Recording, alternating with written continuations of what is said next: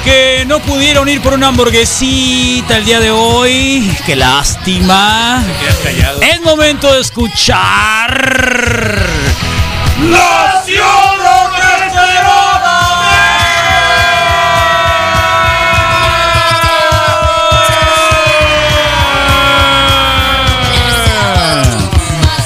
Hola, Susana Cuellar, ¿cómo le va? ¿Qué onda? Buenos días. Muy- ¿Cómo están? Muy buen, muy buen día aquí, aquí, Tu aquí, aquí. ¿Cómo se llaman tus perritas, eh, Susana? Mis perros se llaman, el mayor se llama Coffee, es el nombre de la casa. Tiene 13 años. Coffee. Coffee. ¿De café- de es café? La Es, eh, de 11. ¿Es café? ¿Coffee de café? Café. ¿En inglés? Sí, Es el cocker. sí, el Coffee. Ok. Es un cocker. Yo pensé que Borracho por el ya. director de la ONU. ¿cómo se Borracho. Un, coque- un cocker borracho. Ex, ¿no? No, no es que no, es que no escuché bien. Ah, molacho, molacho, borracho, entendí. No sé por qué. Ajá. ¿Qué te No, no, pasa? no. y luego es la moca, que la moca también es cocker. Es cocker, es la esposa, tiene 11 años. Ah, es la esposa. ¿Tú los casaste? Sí, yo los casé hace 11 años. Tienen una Por el- relación o- más duradera que, que muchos. ¿eh? Son monógamos. Por el poder otorgado de mí, Lo yo los dijiste llamo como con cierto perro y rencor. perra. Más o menos, dice la, Sí. la Susana. Sí. Sí, pero dijo que Monógamos. más que otros, lo dijo como con rencor. Sí, sí, sí. Eh, y luego tienes esos dos nomás. Y luego tengo la Cookie, que es, un- es una Golden que adopté hace 5 años. Ok. Y la Cookie tiene 10 años. 10 edad? años. Aquí. Órale, 10 años, son los tres perritos. Es día del perro, por eso es que hoy estuvimos platicando mucho sobre los perros, perras, perros. Digo, Sí. ¿es sí. perro y perra o nada más perro? ¿Es el día del perro y la perra o es el día de los perros? Es día de los perros, Carlos. No la perra. no- no te Genérico. No, la perra es otra cosa. otra Con los cosa. perros bipolares, digo, bi- No, en serio. ¿Cómo se llama? Bise- No, no, no, este... No binarios. No binarios. Perros Pero hay, binarios. hay perros no binarios. Ay, qué, qué interesante. ¿eh? Está bueno eso, ¿no? Perros no binarios. Yo sí he visto actividad pum pum ahí Puede rara. ser, puede ser. En el calor de la ¿y qué situación, per- yo ¿y qué creo. perro decidieron que, que serían? ¿eh? Está padre para interpretar también nuestra personalidad. Ah, tú lo puedes hacer. Sí, yo un pogo, ¿no? Ahí está el pogo, ahí está la foto, se llama pogo y creo que es el que mejor me El representa. pogo, el pogo, ¿qué, qué tipo de Era perro es? coli, es un ¿no? coli, Como le un gusta el coli, pelo, sí. es que le gusta el pelo Ah, largo, dice que le que gusta el tener pelo pelo, largo. tiene que tener Tiene que pelo tener pelo. largo. Un Ah, border collie. eh, Ándale. Sí, ese, ese, a esos ese que son así que Sí, les gusta el ejercicio. ¿Y tú, Misael, qué querías hacer? Eh, Rhodesian Ryback. Ay, ay, ay, ay, ay. Y ¿Cuál es? ¿Cuál es? Uno suena súper pretenso así, pues no, nice, yo creo. es de África, es de África. Es de cuero largo. es cuerudo. Es africano. Tiene pelo, tiene el cuero así como como Sharpay, Pelo corto, ¿no? ¿no? No. no. Por eso. Tal son cual. de carrera. Y el Carlos dice Te que está se- preguntando, Misael. que No si le son como de carreras. No, no, no, no, no. De hecho, eh, Un galgo. eh, no, es, es Como como de la, galgo. Es un poco más grande que un labrador. Pero de pelo corto. de- como de color rojizo. La característica es que en la columna vertebral el pelo corre al revés. Por eso se le ve una raya un poquito Ah. más roja. Y pues en realidad Órale. es de carácter y los ingleses los utilizaron para Órale, sí. su conquista en África y llegar y cazar y cazar fieras salvajes. Órale. Tómala. Qué pretencioso. Reggae. a mí se me pues, hace que ya lo ya habías estudiado, no es la primera vez que le preguntan. Viste, No, hasta no. cazadores ingleses. Claro, claro. pues, Tú dijiste cuál, pues yo ya No, tenía hombre, visto si y ya lo tenía. Agresivo. Carlos me va a preguntar que sí, qué perro quiero Sí. ser. Entonces se sacó acá como que. Ha sido año tras año. ¿Eh? Sí, tal cual, El todos más, los años. el más perrón, más, más interesante. ¿Y tú, Oh, no, un perro mestizo, un perro mestizo que ah, nos, pues, nos pasaron un perro que se cree gallo ahí en la mañana y ese perro me gustó como para que poder ser medio chaparrón, así, guasón. Creo que por ahí va.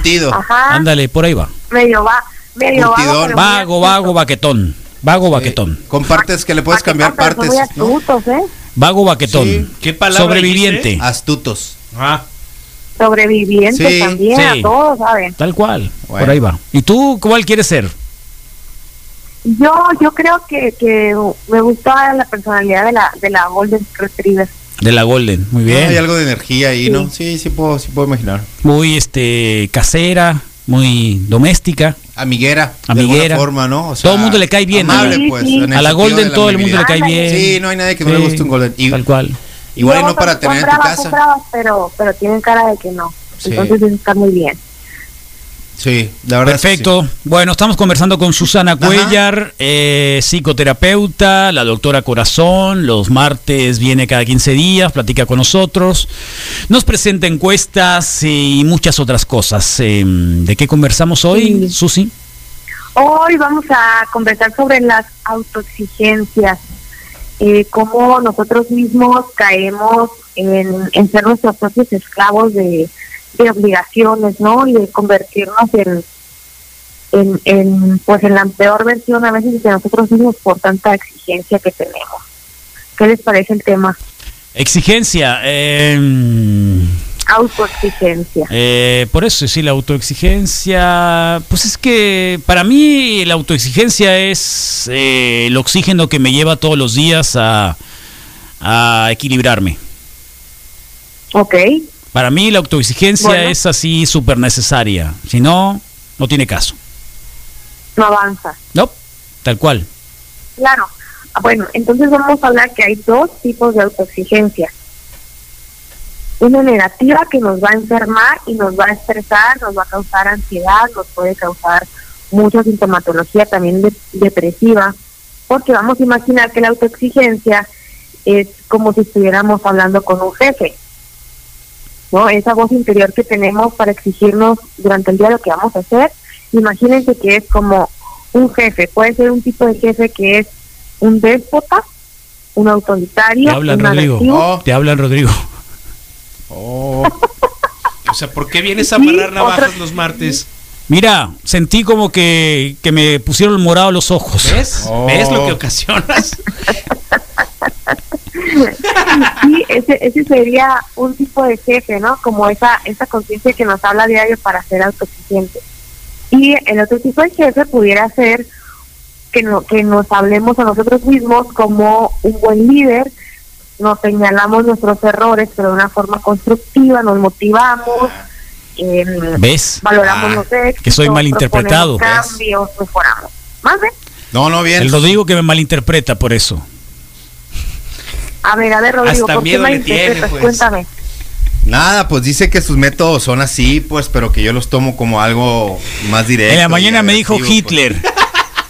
Me dije hace mucho, nazi, hace mucho que soy, hace mucho. que- Nazi. en la mañana me dijo nazi. Hace mucho que soy Hitler. Le digo que no has visto que me dicen Hitler. Cierto, historia real.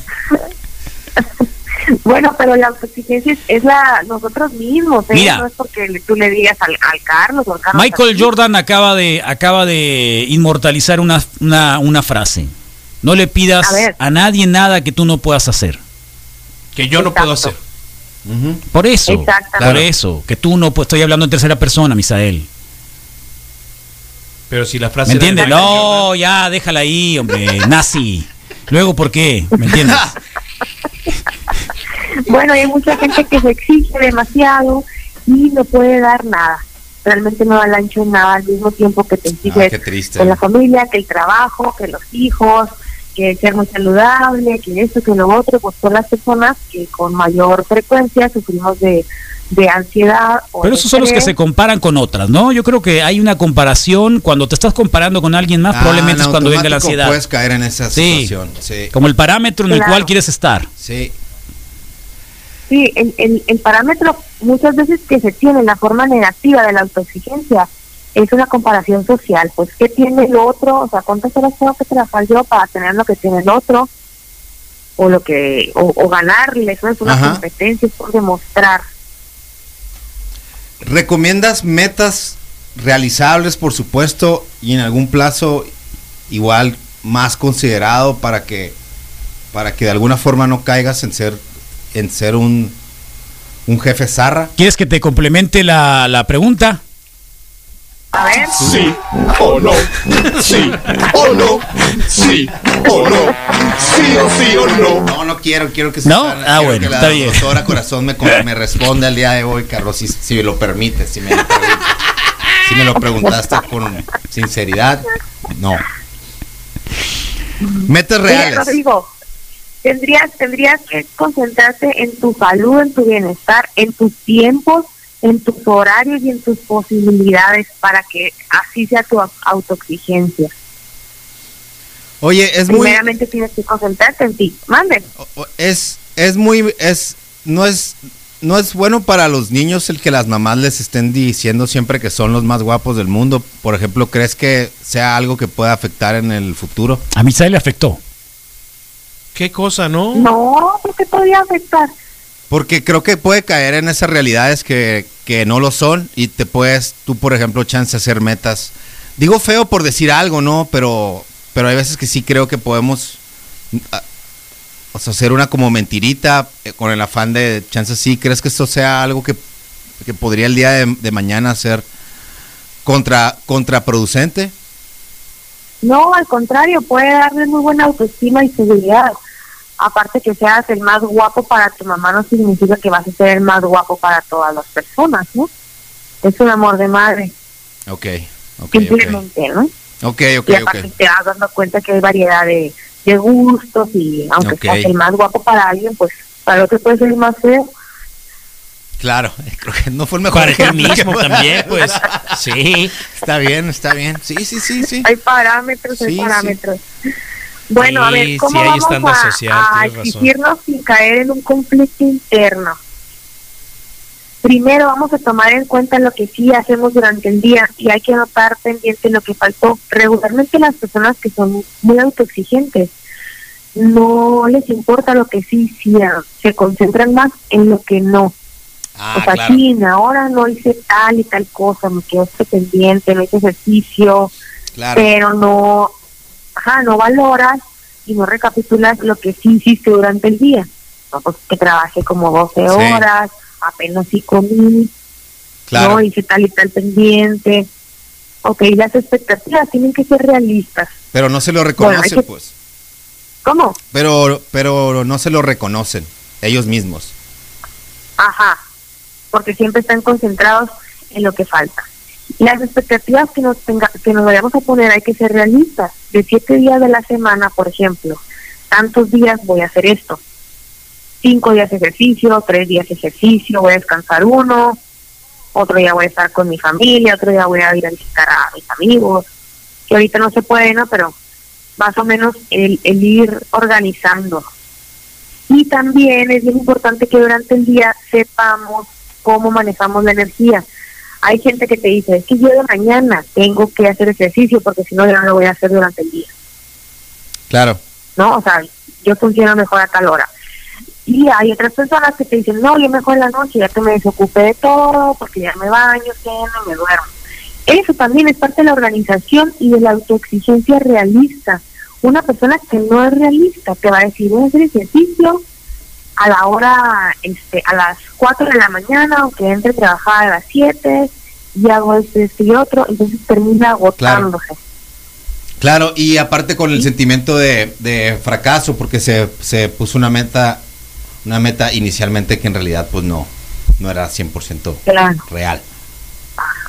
Sí, siempre Bien. es importante tener un día para recargar pilas o una pausa en el día para recargar pilas, ¿no? Así de que subir los pies un rato, checar el celular, flojear ahí 5 o 10 minutos, Claro. si quieres una hora, ¿no? Sin sentir esa culpa.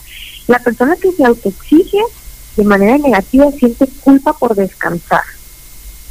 Eso Sí. hay que tomarlo mucho en cuenta. Y, por ejemplo, vamos a hacer un ejercicio. Hay que valorar todo el proceso, no solo el resultado. Por ejemplo, para que ustedes llegaran a la radio, ¿no? A que se pusieran ahí los audífonos y que, órale, empezaran. Si nos concentramos en, en eso solamente, no tiene tanto peso que si nos concentramos en todo lo que pasó desde, a- desde ayer, que se acostaran a tal hora, que organizaran lo de hoy, lo que se iba a hablar, etcétera, no es igual el valor que se le da. Y muchas veces Claro. la persona que se autoexige nomás se fija en la, en la meta final, no en todo el proceso. Claro. Ok, más, más o menos ahí. Sí, no, me super aterriza que de alguna forma eh, se traduce a eso, pues no, y, y, y- y yo sí puedo ver en otras personas que yo ese sentimiento de decir, oye, sí cierto que no hice eso, ¿no? Pero, pero sí hice esto y el otro, pues, pero eso no lo ves, pues, Ajá. pero lo haces para, Sí, sí, sí. para, como para ti mismo, ¿no?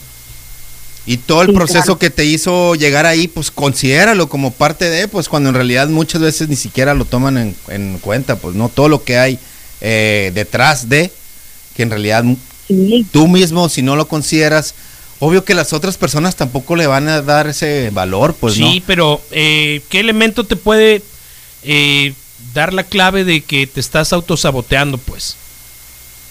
Ah, pues un agotamiento físico y un agotamiento mental, que te pongas ansioso y nervioso y que no duermas bien, no comas bien, porque tienes que hacer tal cosa que tú mismo te estás imponiendo, ¿no? Una pues. imposición.